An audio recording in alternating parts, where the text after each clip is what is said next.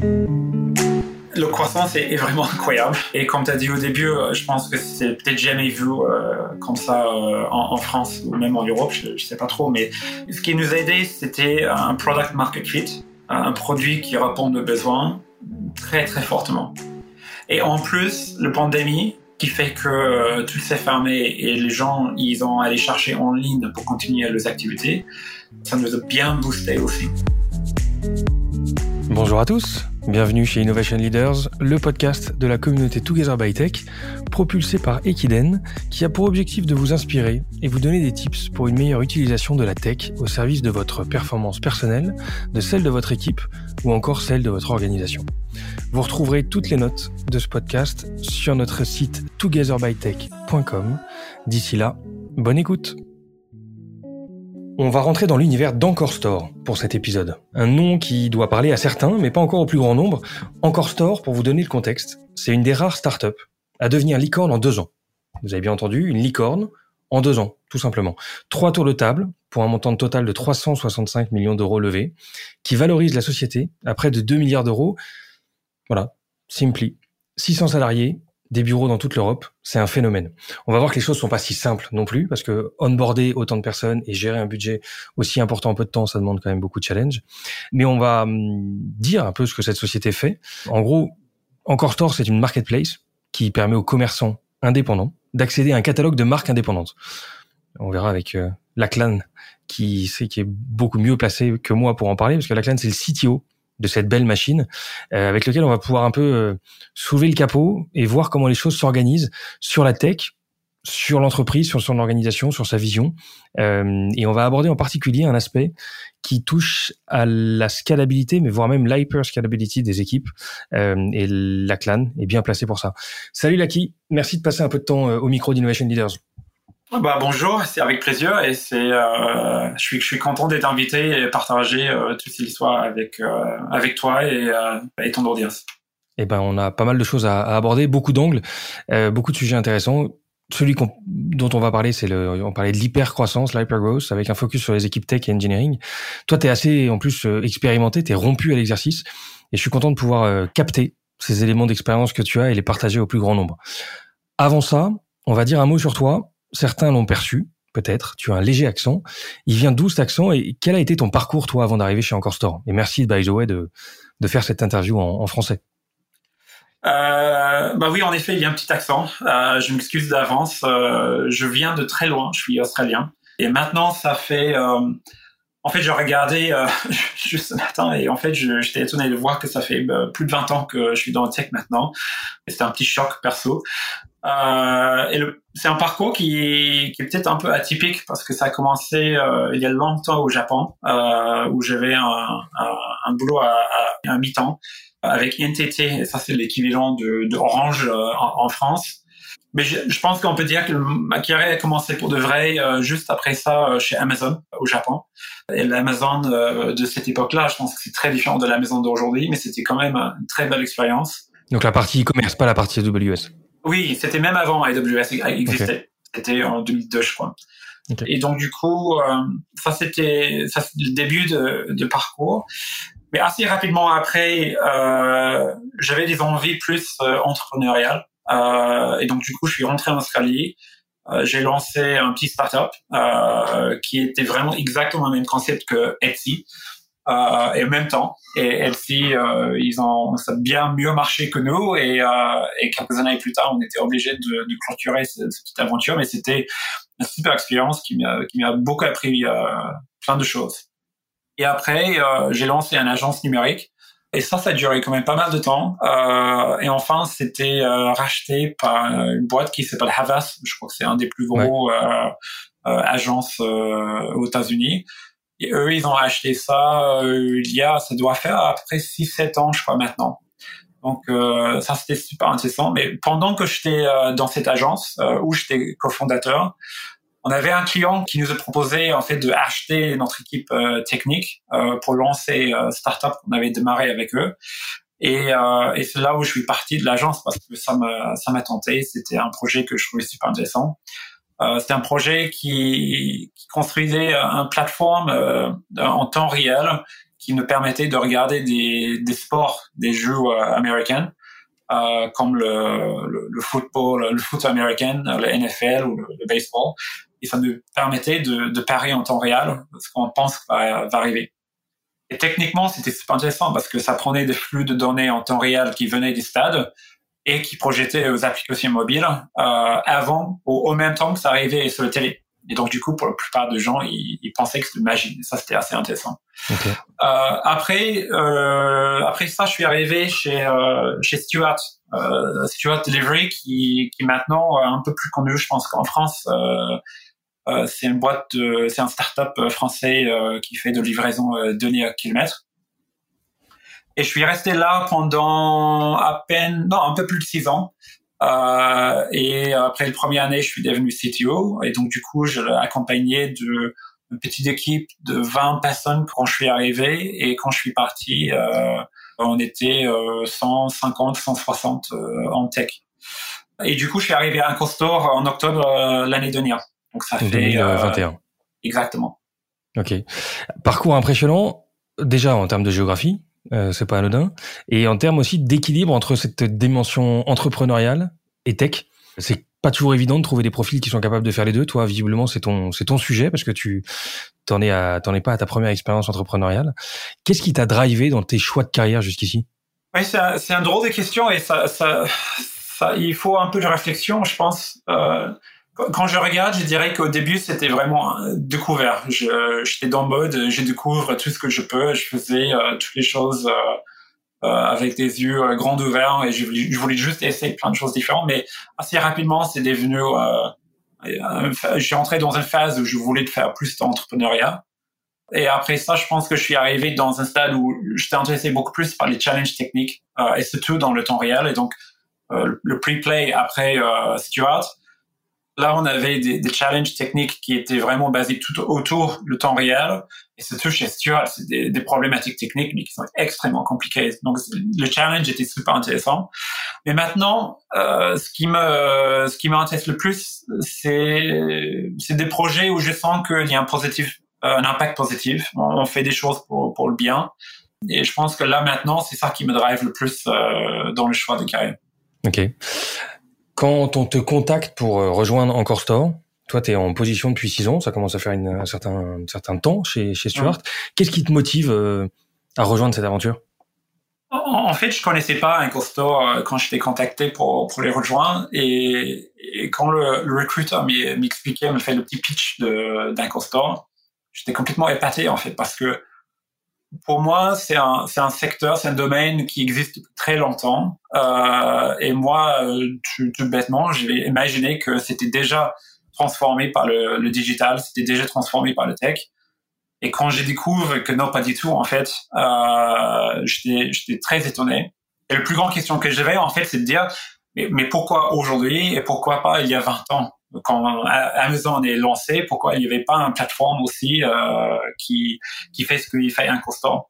Donc ça c'était le plus grand question et ça ça m'a vraiment attiré l'intérêt au début. Et donc du coup derrière j'ai gratté un petit peu dans le projet et je découvre que euh, c'est vraiment une mission que moi je sens qu'il y a un, un impact très positif, euh, qui donne des outils euh, pour des, des commerciaux euh, indépendants, pour des magasins indépendants et aussi pour les marques indépendantes, qui puissent euh, être concurrentiels contre les grands grands marques euh, et aussi qui puissent avoir des outils de être euh, beaucoup plus efficaces et beaucoup plus performants. Ma femme, elle avait travaillé dans un petit, un petit boutique euh, à Paris à l'époque. Et du coup, j'ai pu, je peux voir vraiment de près quelles sont les galères des petits, les petits boutiques comme ça, ils ont. C'est très, très dur.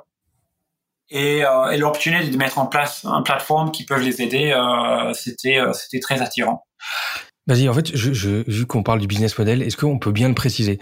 J'ai un doute, moi. Encore store. Enfin, tu, tu vas faire le, je veux bien que tu fasses le pitch parce que j'ai un doute si on parle de e-commerçant ou de commerçants physiques A priori, on parle de commerçants physiques. Est-ce que tu peux nous nous préciser euh, le business model? On parle des deux. Euh, c'est principalement euh, des commerçants physiques qui ont des petits boutiques, mais il y en a, il y en a les deux. Et souvent, ils ont les commerçants, ils ont les deux en fait. Ils ont le petit boutique, ils ont aussi le site web. Donc c'est pour les deux.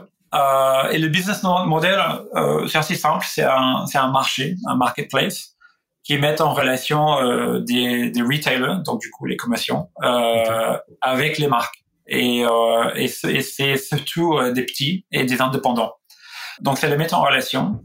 Et donc ça c'est le parti discovery comme on trouve dans toutes les toutes les marchés. Et ça c'est le parti assez classique. Mais où ça a commencé vraiment très intéressant, c'est que ça réduit le risque des boutiques en faisant deux choses. Un, c'est que en réduire le, le montant minimal pour pour les commandes. Normalement, en fait, euh, un petit boutique doit dépenser quand même pas mal d'argent, un, un, montant significatif pour passer le premier commande, et euh, et ils doivent payer en avant. Et le gros problème avec les, les petits les petits boutiques comme ça, c'est euh, c'est le cash, c'est d'avoir assez d'argent pour pouvoir acheter des nouveaux produits, essayer de nouveaux produits, sans être sûr que ça va même marcher. Et c'est exactement ces problèmes-là que Store euh, résulte, c'est que euh, on les laisse faire des petites commandes et on les laisse payer en 60 jours. Donc du coup, ça donne l'opportunité de tester, voir si ça se vend et si ça se vend bien, on paye après et du coup on peut recommander et ça.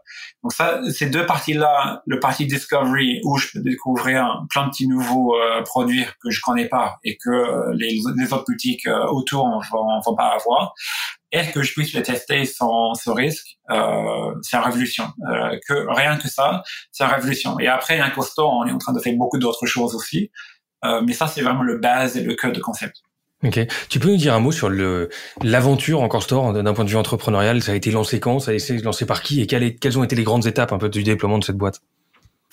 Donc du coup, euh, Encore Store a débuté en euh, début 2019 et euh, il y en avait il y en a quatre fondateurs. Et dans les quatre, euh, deux qui, qui sont aussi les fondateurs d'un startup qui s'appelait A Little Market. Euh, c'est un startup euh, parisien, français, mhm. qui était vendu à Etsy. Et, et, c'est drôle parce que c'est exactement le même. C'est le même business, enfin modèle que toi t'étais avant. Que moi j'avais essayé aussi. Donc ça c'est un, un, un, drôle de l'histoire. Et donc du coup, les, les, deux qui ont fondé, qui fondaient Little Market, c'est aussi maintenant notre co-CEO. Okay. Euh, et il y en a notre, notre fondateur qui les a, euh, qu'ils ont euh, euh rencontrés euh, chez Etsy. Et notre, ancien CTO, euh, il vient de Vestia Collective. Et donc du coup, les trois, ils ont été chez Etsy. Et chez Etsy, ils ont lancé un projet où ils appelaient ça Etsy Wholesale. Et c'était exactement le même concept que qu'un Store. Et donc ils essayaient de lancer le projet, le projet au sein de, de Etsy. Mais pendant qu'il faisait ça, euh, il y avait un changement de CEO euh, chez Etsy. Euh, et du coup, il est venu, ils ont fait quand même pas mal de restructuring. Et donc, il a dit, euh, tous les projets qui sont par cœur de le business de Etsy, on arrête tout de suite. Et dans lesquels euh, il y avait ces projets euh, Etsy Wholesale, où les fondateurs, ils ont dit, mais c'est vraiment trop dommage. Donc, nous, on part et on va lancer ça ailleurs. Et donc, ça, c'est, ça, c'est devenu un constant. OK. Et là, lancement en 2019, et, en fait, tout est allé hyper vite. C'est impressionnant quand même en termes de, le, timing et l'évolution de cette, équipe en peu de temps. Le croissance est, vraiment incroyable. Et comme tu as dit au début, euh, je pense que c'est peut-être jamais vu euh, comme ça euh, en, France ou même en Europe, je, je sais pas trop. Mais ce qui nous a aidé, c'était un product market fit, un produit qui répond aux besoins très très fortement. Et en plus, le pandémie qui fait que euh, tout s'est fermé et les gens, ils ont allé chercher en ligne pour continuer leurs activités. Ça nous a bien boosté aussi. Donc, c'est deux choses ensemble euh, et aussi, comme tu as dit au début, un bon investissement de nos investisseurs, ça nous a permis de faire une croissance euh, très forte. Ok. Aujourd'hui, c'est présent uniquement en France? Non, on est présent presque partout en Europe, dans 33 pays, si je me trompe pas. Okay. Et, et aujourd'hui, le focus, c'est vraiment c'est de d'être. On est déjà, euh, mais c'est le, le, le, stratégie, c'était devenir numéro un en, en Europe. Euh, quand on a commencé, il y en avait quand même pas mal de, de concurrents. Aujourd'hui, euh, il y en a quasi zéro, euh, sauf euh, un concurrent qui vient des États-Unis, qui s'appelle Fer. Et donc là, là aujourd'hui, c'est principalement nous deux qui, euh, qui, qui sont actifs en Europe. Ok, impressionnant. Et hum, toi, quand tu arrives, euh, t'arrives fin 2021, la boîte a deux ans. T'arrives dans quel contexte et t'arrives avec quelle mission? Bah du coup le contexte, je, pense qu'il faut qu'on commence avec le contexte parce que c'est important et ça explique euh, l'objectif. Le contexte, c'était euh, le boîte avait une croissance, euh, comme on a dit, qui était vraiment extraordinaire. Et pourtant, l'équipe a resté très petite. Et euh, quand, moi j'ai signé mon contrat pour rejoindre un Store, ça fait quasiment il y a un an maintenant, euh, il y en avait que 20 dans l'équipe. Et pourtant, il y en avait déjà euh, 300 dans la boîte. Et donc du coup, pour une boîte euh, product tech qui a que 20 personnes, euh, c'est euh, on peut on, peut voir pourquoi on considère ça problématique. Et, et eux, l'équipe, ils ont fait un, un, un, un travail extraordinaire avec euh, avec une aussi petite équipe, mais ça commence à être un frein sur le, le, le croissance de, de, business parce qu'il n'y avait juste pas assez de débit pour pouvoir euh, évoluer le produit. Donc du coup, l'objectif c'était c'était deux choses simples. Première chose, c'est euh, agrandir l'équipe euh, jusqu'au 200 euh, avant 2022. Donc euh, avant cette année. Donc x10. x10. Ouais, x10 dans euh, dans 15 mois. OK. Et livrer le roadmap en même temps. Et le roadmap est, était extrêmement agressif. Euh, et ça m'a fait bien peur. Mais en même temps, euh, c'était un challenge qui, qui était très attirant aussi. Et je pensais qu'avec l'expérience que j'ai j'ai eu euh, chez Stuart, que j'étais capable de faire. Donc euh, donc j'acceptais. Et, et, et, drôlement, euh, ça marchait bien bien mieux que j'attendais même moi-même. Et on y arrivait au 200 au milieu de l'année. Ouais, ça, il va falloir que tu me racontes un peu parce que tu peux faire des jaloux avec des chiffres comme ça. Parce que quand je vois le le, les difficultés que le marché peut représenter. Euh, ça m'intéresse de creuser bien les comment on prépare tout ça, comment comment on gère un, onboarding, un recrutement euh, de manière industrielle et comment on, on s'assure que ces gens-là euh, soient bien intégrés, bien onboardés et bien fidélisés aussi. Avant ça, juste un mot sur la partie technologique. Euh, quel, tu peux me dire un mot sur ce qui ce qui fait l'architecture euh, ou les grandes lignes de la tech chez Encore Store C'est très simple.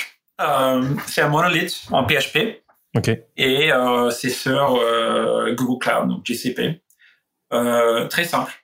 Et, euh, et, je trouve ça très bonne chose pour euh, pour démarrer. Les startups sont souvent commencées comme ça. Chez Stuart, c'est exactement la même chose. On avait un monolithe en Ruby on Rails sur AWS. Et je pense que c'est quelque chose qu'on voit assez souvent. Euh, et donc, coup, comme ça aussi. Voilà. Donc du coup, ça commence ça commence simplement comme ça. Euh, c'est après où on commence à ajouter plus, plus, beaucoup plus de, de, complexité. Ok. Et les grandes différences entre Stuart euh, et, et, Encore Store, il y avait un, gros gap pour toi d'un point de vue tech ou d'un point de vue euh, philosophie de la tech? Bah, Techniquement, euh, conceptuellement, le début n'est pas très différent. Comme j'ai dit que chez Stuart, c'était un monolithe euh, Ruby on Rails que, que j'ai moi-même j'ai codé le, le plupart à l'époque. Euh, et ce qui a changé, c'est que le, le direction dans laquelle on a amené Stuart était très très différente. C'est-à-dire qu'on l'a amené dans un dans un SOA, donc Service Oriented euh, mhm. Architecture. Euh, et ça, c'était vraiment pour répondre aux besoins que qu'on avait, des besoins techniques qu'on avait chez euh, chez Stuart. Chez Store, euh, c'est aujourd'hui ça c'est différent, mais ça veut pas dire que ça, ça ne va pas être différent dans le futur. Et c'est sûr qu'aujourd'hui, on commence à préparer euh, le terrain pour pouvoir euh, avoir plus en plus de services euh, pour, pour les équipes. Et on prend toujours une approche qui est très pragmatique. Et, et, et la raison qu'on donne, le, en, fait, on veut juste créer des, des, outils pour que les équipes peuvent avoir des services s'ils sentent que ça va les aider à aller plus vite. Donc c'est toujours dans un, un aspect très pragmatique. Euh, et on, on, peut en parler peut-être plus tard dans plus de détails. Mais les, les, les fonds, les, conceptuellement, les, les, les au fond, il n'y a pas un énorme écart euh, avec Stuart les, les, les conceptions. Mmh. C'est juste les, les, problématiques techniques qu'on gère sont, sont rien à voir. C'est, c'est jour et nuit. Et heureusement, pour le moment, chez Inconstant, les problèmes techniques sont quand même plus simples. Donc ça, c'est un, un confort qui, qui m'a aidé qu'il va falloir essayer de préserver. Euh, c'est le challenge. Juste un mot sur l'intégration culturelle. Euh, Est-ce que tu des comment tu t'y es pris toi pour euh, pour intégrer ton équipe, pour euh, pour euh, pour t'intégrer dans cette nouvelle organisation C'était mon question.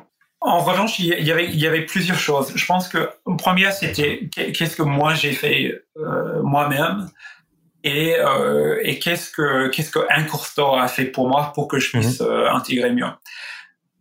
parlons d'abord d'un constat, et ça c'était quelque chose que j'ai trouvé vraiment génial euh, et que ça m'a marqué, c'est que en, en arrivant, euh, mes CEO, ils m'ont présenté vraiment comme euh, le CEO euh, qui va tout changer, qui est très doué, qui ils m'ont se vendu. Et, et, et ça m'a mis quand même pas mal de pression. Ouais, ce que Et aussi, dire. aussi, ça m'a, ça m'a félicité un petit le travail, le, travail aussi, parce que euh, ça m'a, ça m'a mis déjà, ça m'a soulève un petit peu déjà, et ça m'a mis dans une position où euh, déjà au départ, tout le monde était à l'écoute. Et ça, ça m'a, ça m'a beaucoup aidé.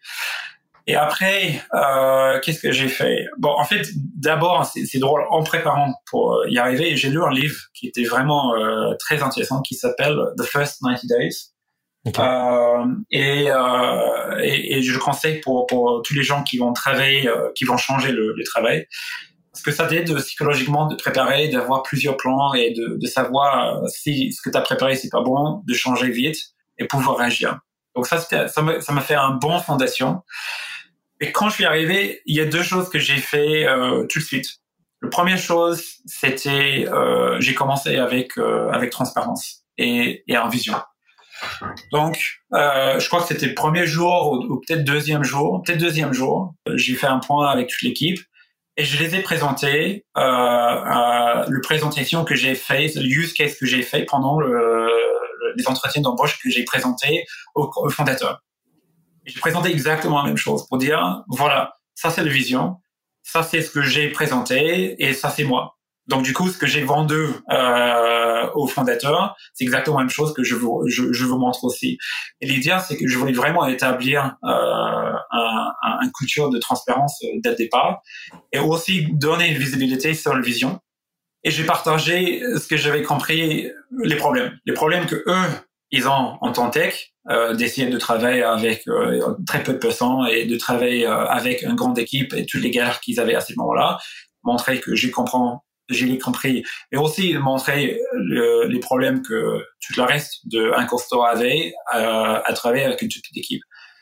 De montrer les problèmes comme je les vois et montrer les solutions que je propose. Et après, c'était une discussion euh, là-dessus, mais ça commençait vraiment avec euh, avec transparence. Et une deuxième chose que je pense qui était très important et ça m'a vraiment aidé, c'est que même avant que j'ai commencé, même avant le premier jour, j'ai commencé euh, à embaucher. Et j'ai embauché euh, deux rôles euh, principaux et c'était mes deux engineering directors. Deux engineering directors qui, qui, qui étaient censés de gérer euh, deux, deux tribes, donc deux, deux équipes séparées. Et on est arrivé tous les trois, même jour, même temps. Et avant d'y arriver, on s'alignait vraiment sur euh, notre manière de faire, notre, notre, notre manière de penser, l'approche et comment on voulait le faire.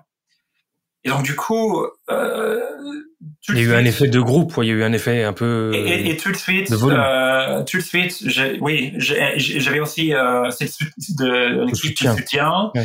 Et qu'on travaillait tous dans le même sens. Et, et du coup, c'était des gens qui sont très seniors, euh, des gens qui venaient de, de Shopify, hein, ils venaient de Shopify. Des gens avec lesquels tu n'avais pas travaillé apparemment. J'avais travaillé, okay. mais on, avait on avait un accroche qui était euh, très rapide et, euh, et, et toujours aujourd'hui euh, ça marche très très bien. Donc je pense que ces deux choses là, ça, ça, c'est ça qui vraiment aidé à, à entrer dans l'équipe et de, de montrer ok les gars euh, là on va changer les choses, mais j'essaie de, de rassurer que c'est les changements qui sont pour, pour, pour le bon et ça va aller vite, mais vous allez voir très vite que c'est beaucoup mieux. Et, euh, et, donc du coup, c'était euh, tout expliquer ce qu'on va faire bien en avant, pourquoi, et en faisant de montrer comment c'est mieux, comment c'est mieux, comment c'est mieux. Ok, intéressant. Bon, on va parler un peu de cette euh, hyperscaling parce que ça, ça m'impressionne. J'ai 10 000 questions pour toi. tu arrives, tu pars de 20 personnes, tu veux arriver à 200 personnes. Les questions que je peux avoir au départ, c'est avant d'y aller, avant de, de se dire allez, on va commencer à recruter, déjà, il faut se dire, mais ça, m'intéresse de savoir d'où vient ce 200. Qui l'a fait avant toi? Est-ce que c'est toi qui l'as défini ou pas? Et ça sort d'où 200 Ensuite, avant de se lancer, on doit valider, euh, j'imagine, un certain nombre de engineering principles. J'ai vu que tu avais travaillé sur ceux de Stuart parce que je les avais consultés. Euh, donc des guidelines, une organisation, des concepts de tribe et des choses comme ça. Donc l'organisation elle doit quand même être posée. Est-ce que c'est tu t'intègres dans l'organisation existante ou est-ce que tu la tu la challenge avant d'arriver? Ensuite, comment est-ce qu'on fait pour définir les postes, les budgets, la seniorité, le type de profil, euh, mettre en place un process de recrutement? On passe pas parce que déjà qui fait les entretiens? Quand on est 20 et qu'on veut recruter 180 personnes, il faut qu'on passe des entretiens. Est-ce que c'est toi? Est-ce que c'est externalisé? Comment on fait pour tester techniquement euh, le cultural fit, toutes ces préparations là, ces critères de recrutement aussi sont hyper intéressants. Donc euh, ça part un peu dans tous les sens. Je te laisse choisir ce que tu as envie de, de, de ce que envie de répondre dans tout ça. Euh, c'est vrai qu'il y, en a beaucoup d'aspects et peut-être peut-être on peut commencer avec le recrutement et, et qu'est-ce qu'on a qu'est-ce qu'on a fait pour pouvoir recruter aussi vite? Et la première chose pour moi, en fait, avant d'arriver, je vais constater en fait que c'était c'était une situation où euh, il fallait juste continuer à scaler l'équipe. Ok. Mais en arrivant, je me suis et donc du coup dans ces dans ces cas-là, le plan c'était de passer un mois à peu près à, à, bien comprendre tout ce qui se passe, parler avec tout le monde et vraiment euh, entrer dedans profondément dans le sujet et, et, et comprendre. En arrivant, je me suis rendu compte que c'était une situation un peu de crise c'est-à-dire que euh, les équipes tech, ils souffraient énormément. Euh, c'était très difficile pour eux. Et aussi, les autres équipes, ils, souffraient aussi parce que le bande débit était pas très élevé. Donc, j'ai constaté que j'étais un peu dans une situation de crise. Et donc, il fallait réagir très, très vite. Et, euh, ça, me fait assez peur. Mais du coup, je me suis dit, il faut qu'on réagisse euh, très, très vite. Et donc, tout de suite, on, a commencé à mettre en place euh, les changements. Mais ça, ça, il fallait absolument que ça, ça commence avec euh, un base qui est, qui est très stable. C'est un base de, de compréhension euh, collective. Et donc, du coup, justement, c'est les, les fameuses euh, engineering principles. Et pourquoi ça? Parce que euh, les, les, les, principes de comment on travaille, le principe de comment on crée nos équipes, c'est vraiment euh, les valeurs partagées. Et elles existaient ou tu les as définies, ces principes? Non, non, que je les définis, parce que ça n'existait pas. Il n'y en avait pas. Donc, il fallait les définir il fallait dire, euh, ok tout le monde, on est tous là, on travaille tous ensemble, on a déjà fait quand même quelque chose d'extraordinaire, mais il faut qu'on y aille beaucoup plus loin. Et pour aller beaucoup plus loin, il faut qu'on ait une base qui est très solide. Et, euh, et donc du coup, la première chose dans cette base-là, c'est de définir nos valeurs partagées. Et la manière de définir les valeurs partagées, c'est justement c'est les, les, les, principes. Euh, et, euh, et donc du coup, j'ai présenté et il y avait comme une grande discussion tout autour. Est-ce qu'on est d'accord Non. Qu'est-ce qu'il faut changer ou qu'est-ce qu'on fait? Euh, Et surtout avec l'aide des mes engineering directors avec lesquels je suis, je suis arrivé, on l'a changé euh, et du coup tous ensemble on y est arrivé à dire ok voilà ça c'est nos bases de, de valeurs mhm. et, et, on construit tout au-dessus. Et si si jamais on fait quelque chose qui qui correspond pas à ces principes, ça veut dire que c'est pas bien, on devrait pas le faire. Donc c'est aussi un peu comme un bourseau qui dit on va dans le bon sens ou pas. Donc ça c'est numéro un. Euh, après numéro deux, c'est il faut définir c'est quoi notre rôle en fait? Qu'est-ce qu'on fait dans le tech? Qu'est-ce qu'on devrait faire? C'est quoi c'est quoi notre rôle? Et donc du coup là on explique en disant euh, c'est en anglais sustainable delivery of business value. Et du coup le sustainable delivery donc la livraison sustainable ça, c'est le rôle de, de nous, de, des ingénieurs. Et le business value, c'est le product. Et tout de suite, on voit que qu'est-ce que qu'est-ce qu'on attend de l'équipe euh, tech, des ingés, et qu'est-ce qu'on attend de product. Mhm. Donc on définit ça. On définit aussi quelle est notre vision, euh, dans quelle direction on y va, qu'est-ce qu'on veut euh, créer tous ensemble. Donc ces trois choses-là, c'est vraiment les bases euh, d'où d'où on part. Et, et aujourd'hui, si on va sur le homepage euh, de, de, dans notre wiki euh, chez un Store, la homepage de, de l'équipe ingénierie, c'est premier, c'est trois, trois choses qu'on voit toujours. Donc pour tous les nouveaux qui arrivent, c'est la première chose qu'ils qui voient aussi. Okay. Il y a, il y a d'autres choses aussi qu'on a mis en place. Par exemple, on a défini les career growth paths. Donc du coup, euh, c'est quoi le, c'est quoi les, les, niveaux différents, c'est quoi les rôles, euh, junior engineer, engineer, senior engineer, euh, et après euh, on peut partir dans euh, staff engineer, donc c'est le spécialité tech, euh, technique, ou on peut être manager. Donc il fallait définir tout ça parce qu'en arrivant, il y avait plein de rôles différents et il n'y avait pas de cohérence. Donc il faut, faut mettre en place euh, ça. Et il fallait aussi dire comment on va comment on va créer nos équipes. Et donc du coup, on a on a basé le concept, euh, les, concepts assez assez assez standards maintenant des tribes et, et, et squad. C'est des équipes euh, cross-fonctionnelles. Donc très très vite, on a défini tout ça. Et ça, c'est le base sur lequel on peut maintenant très très vite. Et je, ne sais pas si je continue, mais la prochaine étape, c'est le recrutement. Ouais, tout ce process et cette organisation euh, du recrutement. Comment on s'y prend? Ouais. et, et, et, juste un petit remarque, c'est assez drôle parce que quand on est que 20, 25 personnes, on peut se dire, mais c'est n'importe quoi d'avoir autant de, de, de, fondations, de définir autant de choses euh, comme ça. Et l'idée, c'était on, est 25 aujourd'hui, mais très vite on va être 50, très vite on va être 100 et très vite on va être 200. Donc il va falloir ça très vite. Et donc du coup, il faut faire ça maintenant, avant.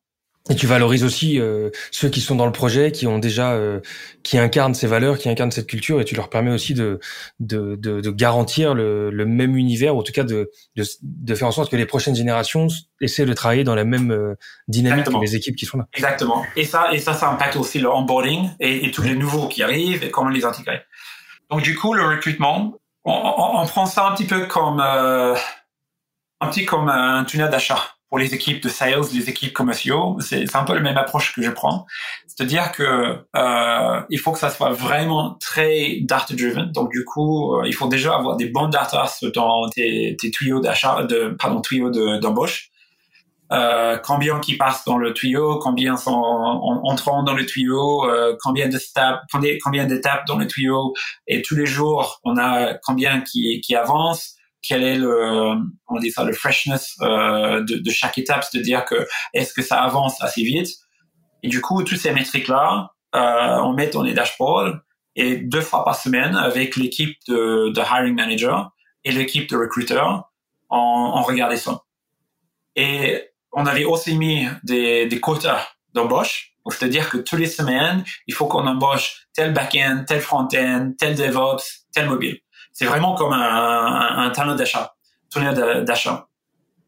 Et au début de semaine, si on disait que on n'était pas sûr d'y arriver, on se demande les questions, ben, qu'est-ce qu'il faut faire aujourd'hui, maintenant, pour atteindre les, les, quotas, pour atteindre les objectifs. Okay. Et, et en parlant comme ça, euh, j'ai l'impression que ça, ça allait assez sévère. Mais en fait, les équipes, étant ingénieurs, ils prenaient ça comme un, un problématique ingénierie. Ouais. Et du coup, c'est un, on regarde vraiment le, le, tuyau et on se dit, ok, bah comment, comment on peut l'optimiser? Qu'est-ce qu'on mmh. peut faire? Comment on peut ingénierer ce tuyau pour que ça soit plus performant, pour qu'on puisse avoir plus de débit? Et, euh, et du coup, je, je trouve comme, comme beaucoup de choses, si on présente le problème comme un problème d'ingénierie, les ingénieurs, ils attaquent et ils, trouvent des solutions de, de très très performantes. Et concrètement, euh, ton, pipe, il vient comment? Ton, ton, À l'entrée, à l'entrée, tes candidats, ils viennent d'où? Tout de suite, euh, première chose, j'ai dit, on cherche partout en Europe. Donc on élargit le, le, le playground. Voilà, donc partout en Europe, et remote, euh, et full remote. Très tôt, il y avait déjà cette culture de full remote, mmh. et ça, ça nous a permis de, de, de chercher partout en Europe. Okay. Moi-même, j'étais très surpris par le succès de cette tournée de, de recrutement. Et du coup, c'était un, un, peu de temps après que je, je demandais euh, à nos recruteurs, et je lui dit, mais d'après vous, euh, pourquoi ça, marche aussi bien? Euh, Et le réponse était, assez intéressant. Numéro un, et ça c'est le retour qu'on a eu de, de, de, des candidats euh, qu'on a embauchés ou qu'on a rejetés. Numéro un, le mission, ça parlait très fort ça, attire les gens parce qu'ils voient bien que c'est quelque chose de bien et c'est quelque chose pour un secteur où on sait que ils ont du mal aujourd'hui en face de, des grandes marques comme Amazon ou, euh, ou, d'autres. Ils ont du mal. Donc du coup, l'émission ça parle fort, fortement. Euh, on, a eu quand même un package qui était assez, intéressant. On payait euh, au-dessus le moyen du marché. Euh, et on, fait, on offre euh, les BSPCE à, à, à tout candidat. Petite parenthèse sur le package. Tu as dû travailler sur euh, mon candidat est dans tel pays ou tel autre, ou est-ce que tu alignes par rapport au marché français ou tu alignes au marché local? Tout de suite, on, marche, on est aligné sur le, le marché euh, France. Et assez rapidement, je dirais euh, peut-être un ou deux mois plus tard, on a mis en place euh, des, des, échelles de salaire euh, qui, et, et c'est par pays. Et donc, du coup, on a dit, parce que, évidemment, en fait, c'est assez difficile si tout le monde offre d'autres choses différentes. C'est compliqué. Donc, assez tôt, je pense que c'était peut-être après un mois et demi ou peut-être deux mois, on, on s'est dit, OK, il faut qu'on définisse des échelles des, salaires. Et donc, euh, ingénieur, c'est telle, telle, telle échelle, euh, telle expérience, telle échelle, et telle paye, telle échelle. Euh, et donc, du coup, on a commencé comme ça. Et aussi, on voyait que euh, dans certains pays, par exemple, euh, je sais pas, euh, en, Allemagne, si on voyait que on avait quand même beaucoup de, de retours négatifs, on a bien compris qu'il il, fallait ajuster. Donc très vite, on a ajusté. Et on est arrivé à quelque chose qui était bien. Donc euh, le, le, package, ça marche bien. On, avait on avait déjà en place toutes les fondations que j'ai expliquées tout à l'heure. Et je pense que ça, ça rassure pas mal de gens de voir que ok c'est sérieux et euh, et, euh, et, c'est de, de, de c'est qualitatif. Et la dernière chose, et ça c'est ce que j'attendais pas, mais la dernière chose qui marchait, euh, il paraît, marchait mieux, c'était en fait les entretiens avec euh, avec les ingénieurs. Et les ingénieurs sont tellement motivés, ils sont tellement passionnés par le projet que ça convainc les candidats et après c'est facile. Donc une mission qui est intéressante, un package qui est intéressant et après ils voient que les gens qui travaillent là sont méga motivés, méga passionnés. Ben, ça a tiré, ça a très fort. Là, il y a la boucle est bouclée. On a, on a, voilà. Ça semble effectivement cocher beaucoup de cases. Tu les intègres comment ces candidats-là euh, qui viennent euh, à peu près, je sais pas si tu as un esprit de promo, euh, comment est-ce que tu gères l'onboarding et le, et l'assimilation euh, à la culture, aux valeurs et à l'organisation interne? Je, peux, je peux dire, au début, l'intégration, l'onboarding était bazar.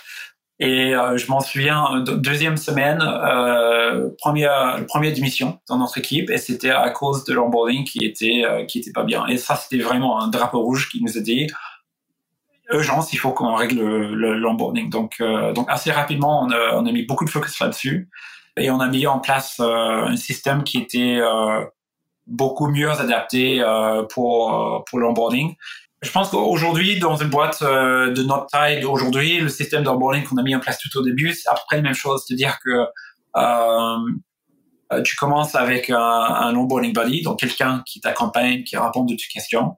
Euh, c'est très structuré. Il y a une liste de, de, de, plein de choses à faire avec des petits croches. ok, j'ai fait ça, j'ai fait ça, j'ai fait ça et, et, quand même beaucoup de matériaux pour pour la formation.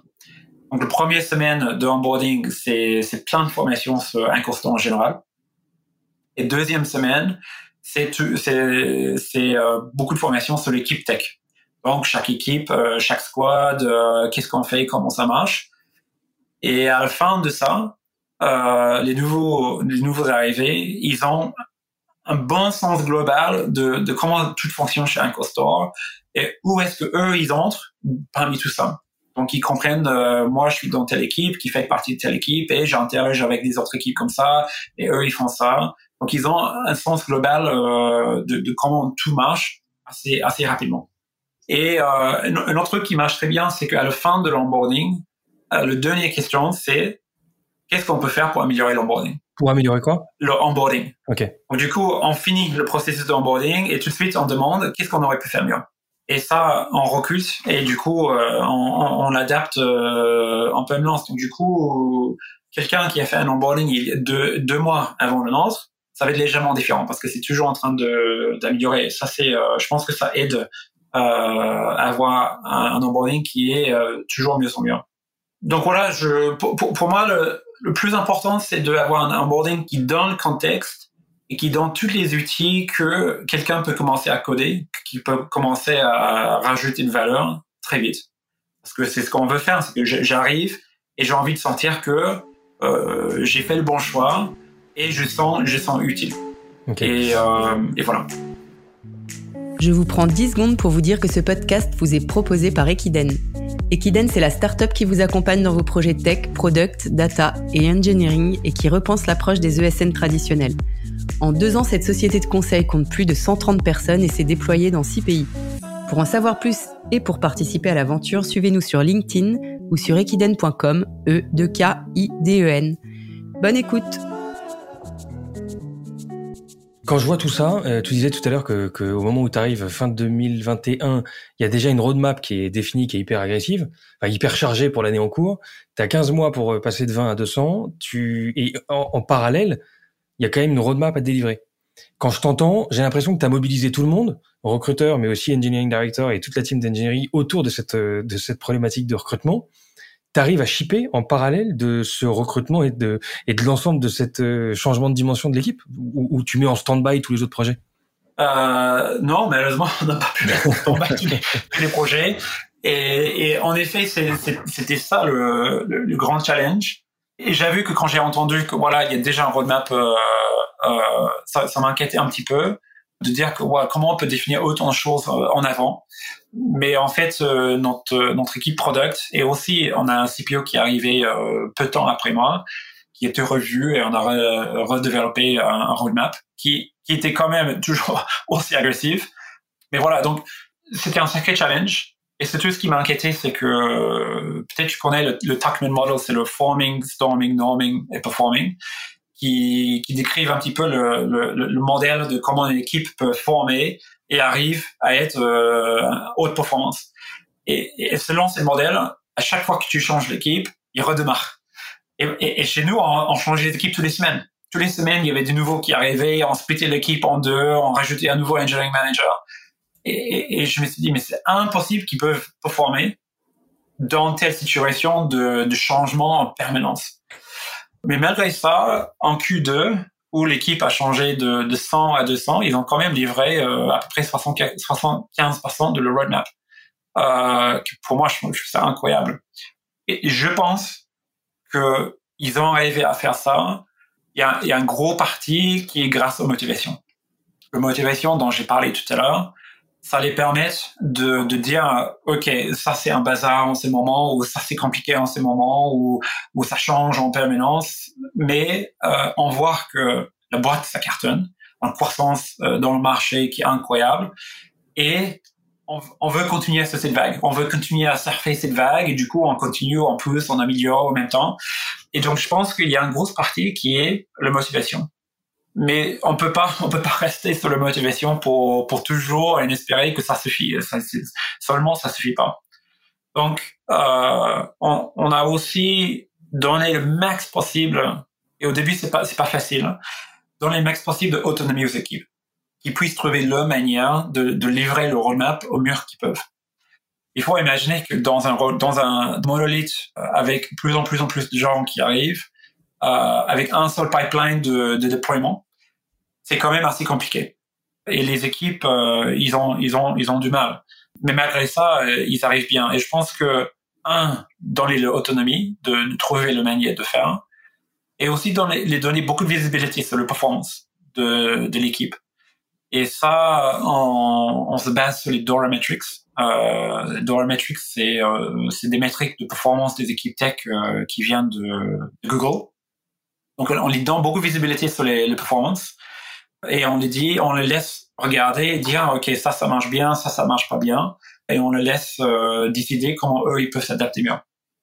Comme j'ai dit, une équipe qui, qui a une croissance aussi forte, euh, qui va aussi vite, forcément euh, ça peut peut pas continuer pour toujours comme ça. Et donc, on, avait déjà prévu début euh, Q2, euh, donc en je sais pas mars, avril, non ouais, euh, peut-être même début mai, je crois. Bon, le deuxième moitié de l'année, on va, on va réduire le croissance dans l'équipe et on va commencer à focaliser beaucoup plus sur le manier qu'on est organisé, le manier dans lequel les équipes ils peuvent, ils peuvent livrer et de vraiment mettre un focus euh, sur notre optimisation à nos équipes. Et on entre dans cette phase euh, aujourd'hui. Donc c'était pas c'était pas évident et je pense que les fondations qu'on a mis en place, ça nous a beaucoup aidé. Mais maintenant, il faut vraiment qu'on commence à pencher dessus et, et voir comment comment euh, comment les équipes ils peuvent euh, optimiser dans le livraison. Ok. Intéressant. Juste un mot sur les métriques. Les métriques que tu, dont tu parles de, de Google, euh, ce framework-là, c'est, ces data-là, elles sont accessibles tout le temps ou est-ce que tu les présentes de manière régulière ou les teams, euh, les team managers présentent ça à leurs équipes? Comment est-ce qu'on consulte la vélocité de l'équipe? Ouais, donc du coup, il y a, dans les dollar metrics, il y en a quatre métriques. Il y en a deux sur la vélocité et deux sur les qualités. Okay. Et on les a donné un outil qui s'appelle euh, Swamia. C'est un petit startup français qui, qui, qui fait un produit qui est vraiment génial. Euh, et, euh, et, donc du coup, chaque squad, ils ont le métrique pour pour eux et euh, ils donnent accès et, euh, et j'ai donné un objectif quand même aux engineering managers qui doivent euh, faire un point tous les semaines avec l'équipe, de regarder les métriques et de se dire euh, pourquoi c'est comme ça. Et juste expliquer pourquoi les métriques ils sont bien ou pas bien, ou ils ont monté ou descendre. Déjà, ça nous mettre dans un, un, un, un culture, un mindset, voilà, un mindset de, euh, de performance et d'y penser. Euh, et si on explique, si on peut expliquer, déjà on comprend beaucoup mieux. Et si on comprend que quelque chose n'est pas bien, on est beaucoup mieux placé pour améliorer. Ok. Il s'appelle comment l'outil que tu citais? Ça s'appelle Swamia. Swamia. Ok. Voilà. On parle d'orga, donc maintenant tu travailles plus sur l'organisation, l'efficacité des équipes, leur environnement de travail, le lien, j'imagine, tech, euh, enfin engineering et product. Mm-hmm. Euh, Est-ce qu'il y a des spécificités euh, dans votre organisation chez Encore Store, dans le lien euh, product engineering et quel est l'orga ou la philosophie d'organisation, enfin de ce dont tu parlais tout à l'heure, tu, disais euh, la partie tribe et la partie euh, squad, donc on, on, rejoint un peu l'orga euh, fameuse de Spotify. Je ne sais pas si c'est mmh. quelque chose que vous avez appliqué tel quel ou est-ce qu'il y a des choses qu'on a que, vous avez adaptées et qui font un peu votre, particularité? Je dirais pas qu'on a appliqué tel quel tel le, le, le, modèle Spotify. Euh, c'est vrai que les noms squad, tribe, ça s'approche, mais je suis pas sûr si euh, c'est exactement le même. Donc, le, le c'est euh, au plus simple, il y a un squad qui a un engineering manager euh, et les ingénieurs euh, sous l'engineering manager, c'est une équipe euh, multidisciplinaire. Donc, on peut avoir back-end, front-end, mobile, ce qu'il faut dans l'équipe qui puisse livrer les livrer euh, les features ou les changements qu'ils ont besoin de faire avec le plus d'autonomie possible. Il y a euh, un product manager qui, euh, qui, fait partie de l'équipe aussi. Et en général, comme j'expliquais tout à l'heure, le product manager, la responsabilité de product manager, c'est euh, décider quelle est la stratégie, quelles sont les priorités sur lesquelles le squad va travailler dessus. Et donc, c'est, à eux de identifier le business value qu'on va, on va livrer pour, pour la boîte.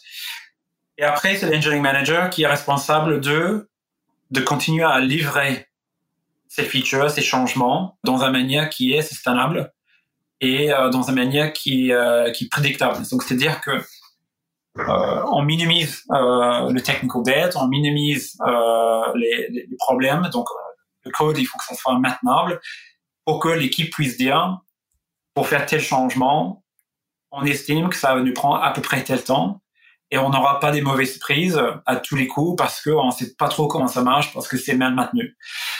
Et, euh, et donc ça, ça c'est le niveau squad. Et un squad euh, est focus vraiment sur un parti dans le user journey.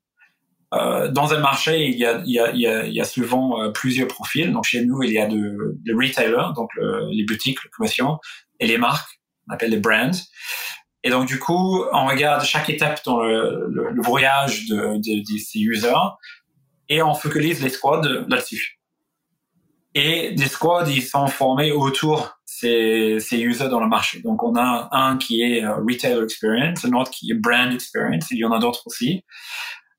Et donc eux, ils rejoignent tous dans ce qu'on appelle une alliance, un alliance.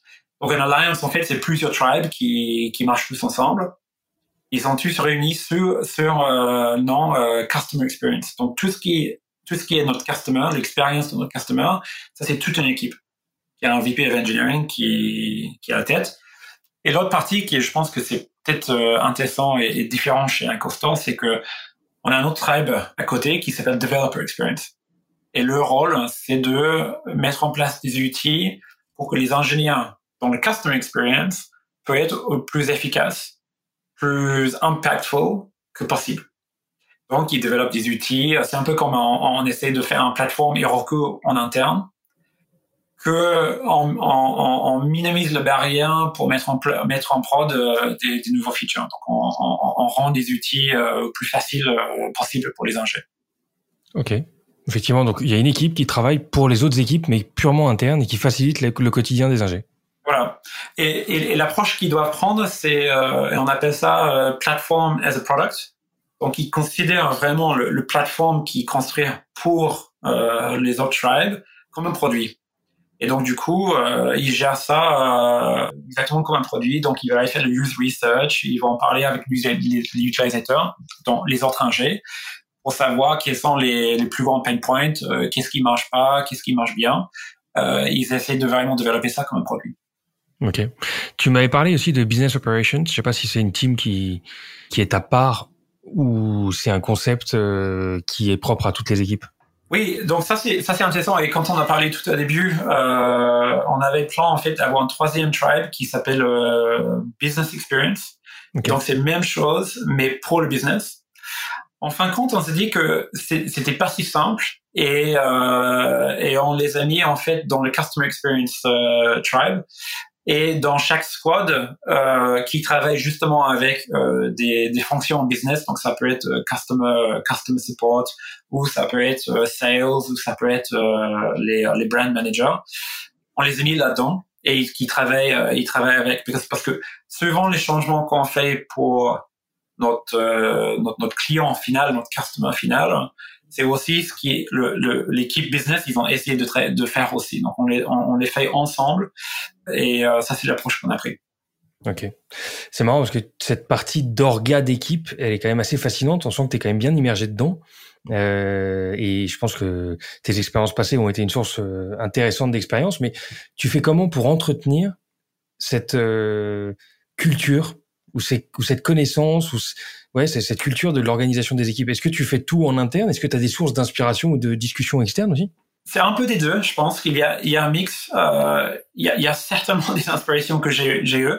Et c'est drôle en fait parce que le, le dernier slide dans... En fait, j'ai fait une présentation à tous les nouveaux qui, qui arrivent.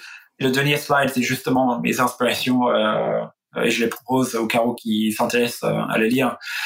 Et donc du coup, avant que je suis arrivé, ou en arrivant chez, chez Uncle Store, euh, ces, ces livres me vraiment donné beaucoup d'inspiration et maintenant je trouve que je suis un peu dans un mode de, de appliquer toutes ces inspirations et, et, voir si ça marche ou pas.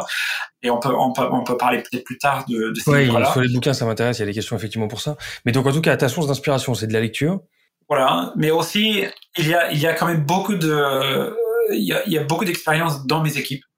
Et euh, un des stratégies qu'on a pris pour l'embauche, euh, c'était de embauche plutôt des rôles seniors. Et aujourd'hui, en fait, quand je regarde le, le moyenne euh, de, d'années d'expérience euh, dans l'équipe tech, on est à 10,8 ans, qui, qui est quand même assez élevé. Euh, par exemple, chez Google, c'est 7 ans. Euh, chez Netflix, c'est beaucoup, c'est 14, mais on est quand même pas mal placé. Ce que ça veut dire, c'est qu'il y en a beaucoup de gens dans l'équipe qui ont déjà fait le tour et qui ont beaucoup d'expérience. Et dans suivant des cas, ils savent mieux que moi. Donc du coup, on essaie vraiment de créer ce tour avec le, le, le leadership team dans le tech, donc les tribe leaders euh, et les alliance leaders. J'essaie de créer vraiment un espèce de d'une équipe euh, où où on partage des idées, on, on, et je les laisse euh, proposer des solutions et, on crée une culture où il n'y a aucun problème de proposer euh, des changements, de dire qu'on peut faire mieux que ça et je propose qu'on fait, on fait ça. Et donc, j'essaie de créer un espèce de idea lab où tout le monde partage des idées. Et souvent, je, je trouve que les autres, ils ont des idées qui sont beaucoup plus fortes que les miennes. Euh, et donc, du coup, ça, m'inspire aussi. Et, euh, et ça nous aide euh, à être en commun. Bon, faut avoir l'humilité de se dire que, que les idées sont peut-être dans les têtes des autres, mais c'est, c'est chouette à entendre. Euh, il y a des erreurs qui ont été faites en termes d'organisation? Est-ce qu'il y a une erreur en particulier dont tu pourrais nous partager? Pour le moment, je dirais pas qu'il y avait une énorme erreur, euh, mais j'ai des regrets, c'est sûr. Euh, et si je refaisais, il y a, y, a, y a une chose que certainement je pense que j'aurais fait différent, différemment, c'était c'est dire que dans, dans, dans l'identification de, de, de, de, chaque squad et ce quel, ce quel sujet chaque squad va, va travailler dessus, je sens qu'on a pris une approche qui était euh, très très product orientated et on a pris pas assez en compte euh, le code. C'est-à-dire que dans le code, il y a ce qu'on appelle euh, le, technical real estate. Nous, on a dit ça le TRE. Euh, donc, c'est-à-dire que quel est le quel est le code sur lequel tel, tel squad est responsable? Et pour que les squads peuvent être au plus autonome et au plus performant possible, il faut que euh, le code auquel il travaille, ça, doit être assez isolé. Et souvent, ce qu'on peut faire, c'est qu'on peut faire un, travail de domain-driven design où on regarde euh, tout le code et on regarde tous les contextes, les frontières entre les contextes, et on peut identifier des, des zones de code qui sont euh, déjà assez isolées. Et normalement, on devrait mapper ça plutôt bien aux équipes.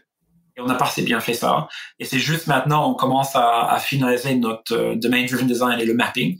Et on se rend compte qu'il y a quand même pas mal d'équipes qui partagent le même, euh, le même code, ou il y en a certains qui sont beaucoup trop. Et donc, du coup, ça les empêche d'être euh, vraiment efficaces. Donc, je pense que d'ici le futur, il va falloir qu'on essaie de, de, de, manipuler un petit peu le scope des équipes qui puissent, pour que ça puisse mieux aligner avec le code qu'on a actuellement. Ok, bien segmenter, un peu plus segmenter les équipes, quoi. Et, et, le but pour ça, c'est toujours que les équipes soient plus autonomes possible et qu'ils n'ont pas dépendance les autres pour pouvoir, pouvoir livrer. ça, c'est toujours le but. Le but final, c'est l'autonomie des équipes. Ok. Avec des frottements possibles quand l'organisation euh, augmente aussi vite, quoi. C'est clair. Exactement. Si on en revient à Encore Store, euh, quels sont les perspectives et les challenges à venir dans les prochains mois? Tu nous parlais des enjeux d'organisation, des enjeux d'efficacité. Est-ce qu'il y a des nouveaux marchés, de nouvelles features, de nouveaux business à prévoir? Mais quels sont les grands, les grands changements ou les grands enjeux? Je pense qu'en règle générale, le gros enjeu pour nous, c'est de continuer à la croissance, euh, surtout dans cette, euh, cet environnement actuel euh, où euh, on a quand même beaucoup d'incertitudes dans l'économie. Et comment continuer en face de, de concurrence qui sont quand même très talentueux. Donc, ça, c'est les enjeux, mais c'est un peu c'est un peu générique de dire ça euh, parce que je pense que c'est à pareil. Non, en tout cas, ce qu'on comprend, c'est que c'est pas un long fleuve tranquille. Il y a des challenges euh, ah, oui, oui, marchés euh, et des et macro quoi. On, a on a deux choses. Un, c'est de, un c'est de, de, continuer à être numéro un en, en Europe parce qu'on a quand même des concurrents qui sont qui sont forts. Euh, pour le moment, on, on, arrive bien à rester euh, au-dessus, mais on peut pas juste dire c'est bon et on oublie. Il faut continuer à continuer. Et après, je pense que les gros enjeux pour nous, c'est de, de, de, créer ce qu'on appelle en interne des, des modes. Un mode, c'est comme un, un fossé, euh, un fosse pardon autour autour d'un château. Et c'est des features ou c'est des compétences internes qui sont très difficiles à répliquer et qui nous protègent un petit peu. Et on, on investit quand même pas mal euh, en ces moments et je pense que dans les années à venir, on va continuer à investir encore plus euh, dans ces, ces modes, entre guillemets, pour solidifier notre, notre, notre position. Bah, très clair. Du challenge à tous les niveaux. Euh, merci pour ces retours, en tout cas d'expérience, c'était passionnant. Quelques questions pour toi euh, avant de nous quitter. À titre perso, qu'est-ce qui a été le plus compliqué pour toi depuis que tu es arrivé chez Encore Store? Le plus compliqué, c'est dur à dire. C'est dur à dire parce que euh, j'ai de mal à voir comment euh, comment on aurait pu faire mieux dans, dans ces cas-là. J'explique. Euh, le plus compliqué en fait, c'était de ne pas avoir assez de, de support euh, de des autres euh, équipes dans la boîte pour notre croissance. C'est-à-dire que, comme on a, on a évoqué tout à l'heure, on avait un croissance qui était très fort. Et quand on, on embauche, quand on onboard et quand on intègre euh, autant de gens, il faut avoir de, de support de, des autres équipes, euh, donc euh, notamment RH euh, ou, ou des équipes IT par exemple, pour avoir des ordinateurs et tout ça. Et, et là, on avait vraiment vraiment de mal. Donc début de l'année, je, je m'en souviens, on avait vraiment des problèmes à, à sourcer des, des ordinateurs pour les nouveaux qui, qui arrivaient. Et euh, c'était au point que, que parfois, moi perso, j'ai dû aller chercher sur le marché et essayer de trouver un MacBook Pro euh, quelque part pour qu'on puisse en avoir assez pour ceux qui arrivent. Donc ça, c'était un sacré challenge. Euh, et c'est quand même dur de dire aux gens qui arrivent, voilà, on, on t'a embauché, euh, un constant c'est génial, mais par contre, tu n'auras pas, pas de laptop quand tu arrives. C'est euh, c'est pas le message qu'on on veut donner, et pourtant ça nous est arrivé. Euh, Aujourd'hui, c'est quand même beaucoup mieux, mais c'était un sacré problème. Euh, et, euh, et du coup, même genre de problème euh, avec euh, nos équipes RH qui ont, qui ont eu du mal à, à, à suivre le, le, besoin que nous on a mis euh, sur eux. Et c'était quand même dur, je pense, pour eux, mais c'était aussi dur pour nous aussi. J'imagine. Question que j'aime bien creuser, la, la, la, partie un peu organisation personnelle. Parce que toi, tu as, une vie de famille, tu as un boulot, euh, et tu dois trouver ton équilibre un peu dans tout ça. Tu as beaucoup de direct reports, beaucoup de, de challenges en cours. Ça m'intéresse de comprendre comment tu t'organises à titre perso Est-ce que tu as des outils? Est-ce que tu as une routine qui t'aide à, à, être efficace, à garder du temps pour toi, à avoir du temps pour les autres? Ça m'intéresse d'avoir ce, ce, feedback. Ouais, c'est oui, c'est passionnant et je, je demande aux autres aussi. Et je passe beaucoup de temps à réfléchir là-dessus pour moi. Et j'oblige euh, mes équipes de réfléchir beaucoup là-dessus aussi. Je trouve que c'est super important. Et, euh, et, je pense que l'aspect le plus important, c'est le temps. Donc, il faut, il faut impérativement faire en sorte que dans notre semaine, on a assez de temps à consacrer sur les sujets qui sont importants. Et de ne pas être toujours attiré à droite à gauche par les, les sujets qui sont urgents. Et donc, du coup, il y a plusieurs manières de faire ça. Euh, L'approche que moi je prends, c'est euh, je bloque, je bloque euh, tous mes matinées, toute la semaine. Mes matinées, euh, ils sont réservés pour les sujets euh, stratégiques. Et je prends pas de meeting dans dans ces, ces, ces, ces périodes-là, sauf que si c'est vraiment critique. Okay. Et, et c'est le conseil que je fais à mes équipes aussi, bon en tout cas à mes managers. Et souvent ils me disent bah je peux pas, c'est pas possible, moi j'ai j'ai trop de choses et dans ces cas, je dis, bah, si, si c'est impossible de bloquer le temps qu'il faut pour pouvoir traiter les sujets qui sont importants, ça veut dire que structurellement dans l'équipe, il y a un problème. Parce que tu devrais en avoir. Donc, combien rapporte à toi? Euh, Et s'il y en a trop, euh, il faut changer. S'il y en a pas assez, euh, est-ce que tu délègues assez à, à, tes équipes? Et donc, du coup, euh, je les challenge de faire ça. Je me challenge aussi de faire ça. Et donc, du coup, le résultat, c'est que nos équipes sont quand même assez verticales. Euh, J'essaie de faire en sorte que chaque manager, il en a autour de 5-6 reports et pas beaucoup plus. Euh, et ça, c'est pour qu'ils puissent en avoir assez de temps de, de travailler sur les, les sujets, euh, les sujets importants. Ok. Et, euh, et, et, juste le, euh, un, un, dernier point, c'est j'ai lu, en fait, c'était tout au début de confinement, le premier confinement qu'on avait pendant la pandémie. Il y a et c'était une période où je pense que tout le monde galérait euh, de, de, de, de, organiser le temps euh, dans une manière qui était euh, sain. Il y avait un copain qui me partageait un post de le, le PDG de Alan, euh, Jean-Charles. Euh, voilà. Et c'était un, c'est un post qui, qui, qui changeait la vie pour moi et il expliquait comment il lui, lui faisait. Et justement, c'est cette approche-là. Et j'ai pris telle son approche et depuis, depuis, j'ai un peu changé. Mais souvent, je partage ça. Euh, c'est marrant parce que j'ai eu l'occasion d'en parler avec Jean-Charles justement. Parce que ah. ce poste-là, moi, en fait, c'est marrant parce qu'à ce moment-là, j'ai découvert Todoist, l'outil dont il parle, mm -hmm. pour organiser ses tâches, et je connaissais pas. Et effectivement, la manière dont il structurait ces choses, ça m'a été, euh, ça m'a été très bénéfique, et je le partage régulièrement en interne dans la boîte. Bah voilà. Non, bah je pense qu'il a impacté beaucoup de monde avec, merci, avec ces postes. Pourtant, voilà. c'était simple, hein, mais ça aide à donner un frame, quoi. En, en termes d'outils, il y a un autre outil que j'ai découvert en arrivant chez, chez Store euh, qui s'appelle Fellow. Et, euh, et ça, c'est un outil qui m'a changé la vie aussi. Euh, c'est un outil qui qui fait, euh, en fait, c'est un outil pour gérer les, agend les agendas dans les meetings. Donc, donc de définir dans les meetings avant c'est quoi on va parler. Et, et c'est dans la structure. Euh, ça donne focus au meeting et surtout ça nous permet pendant le meeting de d'ajouter des, des to-do. Donc en fait, ça transforme des meetings euh, dans, dans des meetings qui peuvent être euh, très défocalisés, qui partent dans tous les sens et on arrive à la fin on dit mais qu'est-ce qu'on a fait? Ça les change très focus. On traite chaque sujet, on a toujours euh, l'œil sur le temps et surtout à chaque fois qu'on n'a pas décidé quelque chose, on crée un to-do on assigne, on assigne à quelqu'un et on dit à quelle date ils vont, ils vont faire l'action. Le, okay. Et, et c'est un changement total dans la manière qu'on s'organise et que euh, nos meetings euh, sont gérés. Il s'appelle comment l'outil? Fellow, c'est F-E-L-L-O-W. Ok, Fellow. Merci. Une question sur les boîtes dans l'écosystème tech aujourd'hui. Est-ce qu'il y en a certaines ou une qui t'inspire particulièrement? Oui, et, et je pense que c'est un peu un cliché. Euh, quand, quand, je regarde les boîtes, il y a, il y a toujours deux parties qui m'intéressent. Il y en a un, c'est euh, l'exécution et comment comment ils exécutent euh, sur le vision qu'ils ont, euh, mais aussi d'autres avec le vision. Sur l'exécution, ça fait longtemps, mais je suis un énorme fan de Apple, comme beaucoup d'autres. Euh, je sais que c'est un peu cliché, mais je trouve que c'est quand même incroyable que chaque année, ils peuvent continuer à livrer euh, des produits de haute qualité avec des petits changements à chaque fois. Bon, ça paraît pour nous des petits changements, mais en fait non, c'est pas des petits changements, c'est des changements assez conséquents. mais qui puissent aussi tous les, je sais pas, tous les 5 ou 10 ans, ils peuvent livrer des produits qui sont vraiment des, des gros, gros changements et qui peuvent être comme des tremblements de terre dans, dans l'écosystème tech. Je trouve ça vraiment, niveau d'exécution, c'est incroyable. C'est fascinant, oui. Ouais. En, en termes de vision, euh, encore un autre cliché, mais je trouve que les boîtes Elon Musk sont quand même assez incroyables.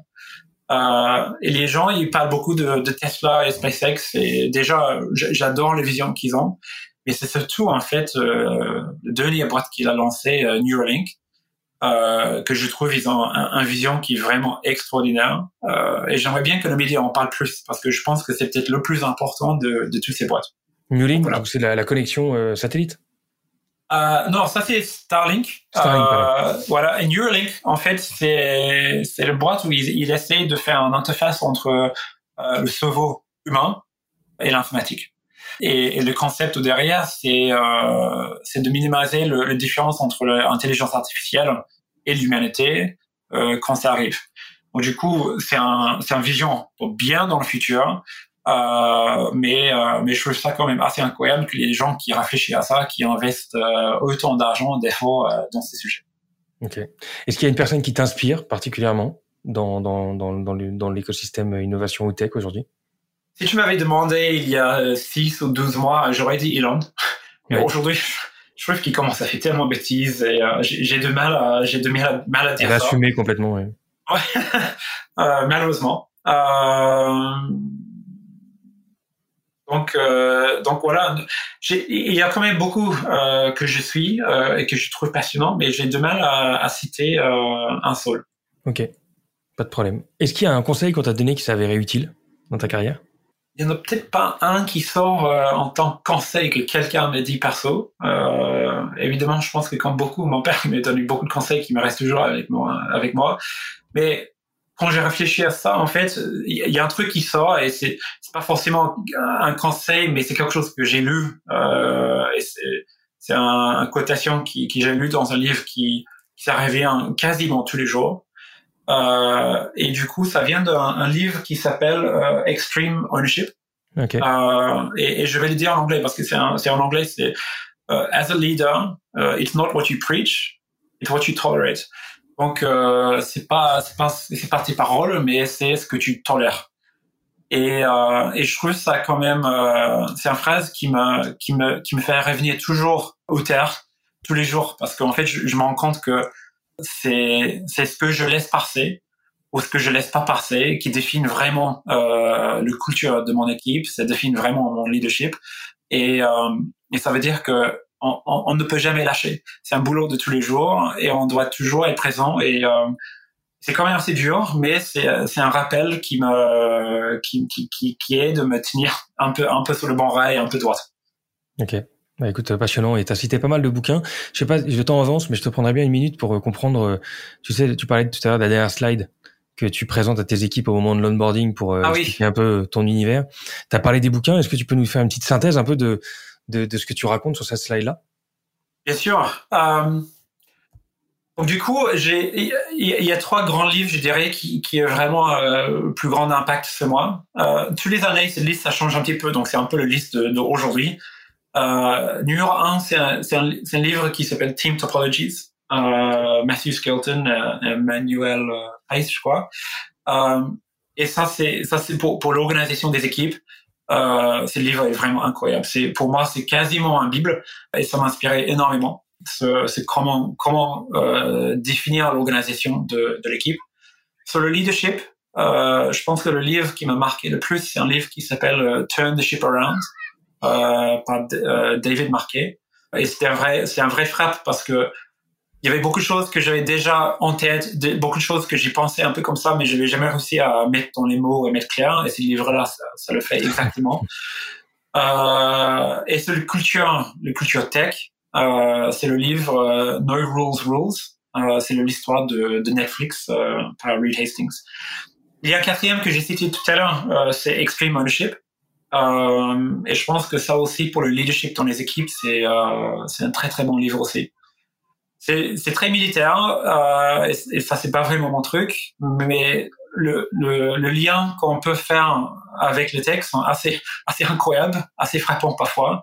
Et du coup, c'était euh, ce livre avait une grande influence sur moi aussi. Ok. Est-ce qu'il y a une techno ou un produit qui pour toi sera un incontournable dans les dix ans à venir? Oui, oui, je pense que c'est assez facile. Pour moi, c'est la réalité virtuelle. Euh, je, je, pense qu'on est vraiment sur le, le, départ euh, d'une révolution totale dans le, dans la réalité virtuelle. Euh, J'attends avec impatience euh, le, le plateforme que Apple va annoncer euh, l'année prochaine, j'espère. Euh, je suis ça de, de près et depuis longtemps. Et, et, je sens vraiment que les réalités virtuelles euh, aujourd'hui, c'est un peu comme les BlackBerry, les, le, le, Quest et tout ça, l'Oculus, c'est un peu comme les BlackBerry qu'on avait en 2000. Et, euh, et on attend l'iPhone qui tombe et qui va complètement tout changer. Okay. Euh, et si on regarde l'iPhone, euh, la première version d'iPhone, et si on regarde les iPhones d'aujourd'hui, à mon avis, on va voir la même chose dans la réalité virtuelle de, de l'année prochaine, euh, prochaine 10 ans. Ok, une ère qui s'ouvre, une ère passionnante. Euh, Est-ce qu'il y a une app dans ton téléphone que tu recommandes à tout le monde d'avoir? Oui, je, je sais pas si je suis très fier de dire ça, mais euh, mais c'est Twitter. Euh, Twitter, je, je, passe quand même beaucoup beaucoup de temps à lire euh, des choses sur Twitter, et je trouve qu'aujourd'hui c'est un source de d'infos, un source d'apprentissage, un source de d'inspiration que je trouve nulle part ailleurs. Euh, évidemment, on peut on, peut rarement y aller profondément dans un sujet, euh, ce Twitter. Et pour moi, c'est souvent un, un porte d'entrée dans des nouveaux dans des nouveaux sujets ou dans des nouveaux euh, influenceurs ou des gens et, je me rends compte que j'apprends beaucoup beaucoup de choses euh, grâce à grâce à Twitter. Ok. Dernière question. Si je devais inviter une personnalité sur ce podcast euh, qui vient du monde de la tech ou de l'innovation et qui tu penses a un parcours assez intéressant à partager, tu me recommanderais qui? Euh, Le premier qui vient le premier qui vient à tête, à tête c'est euh, Jeremy Brown, euh, qui est qui a un CTO euh, un peu comme moi à Paris. Euh, il travaille chez Dashlane aujourd'hui. Ah ok. Euh, lui, il a un parcours qui est vraiment très très intéressant. Et surtout, euh, je trouve que c'est un, un, un, vrai un vrai thought leader. Il a vraiment des, des idées qui sont super intéressantes. Il est cité d'ailleurs dans, dans le livre que j'ai mentionné tout à l'heure, Team Topologies. Okay. Euh, et, euh, et à chaque fois que je parle avec lui, je suis inspiré. Euh, je trouve que c'est quelqu'un de passionnant. Bah canon. J'en ai entendu parler aussi et je m'étais pas mis en contact, mais je, je, vais, je me le note. Merci pour cette euh, intro. Avec grand plaisir. Merci pour ces feedbacks et le temps que tu nous as accordé. C'était passionnant. Une expérience quand même hyper riche. On va voir où elle va t'amener parce qu'on a le sentiment que, que l'histoire en a encore à son début, en tout cas chez Encore Store, vu le, mais le début était, était un sacré démarrage. Hâte de voir la suite. Merci pour le temps que tu nous as accordé, Naki, et j'espère à bientôt. C'est un plaisir. Merci beaucoup. À bientôt. Voilà, cet épisode est terminé. J'espère qu'il vous aura plu. Si c'est le cas, suivez-nous sur LinkedIn ou directement sur notre site togetherbytech.com. Prochain épisode dans quelques jours. D'ici là, portez-vous bien.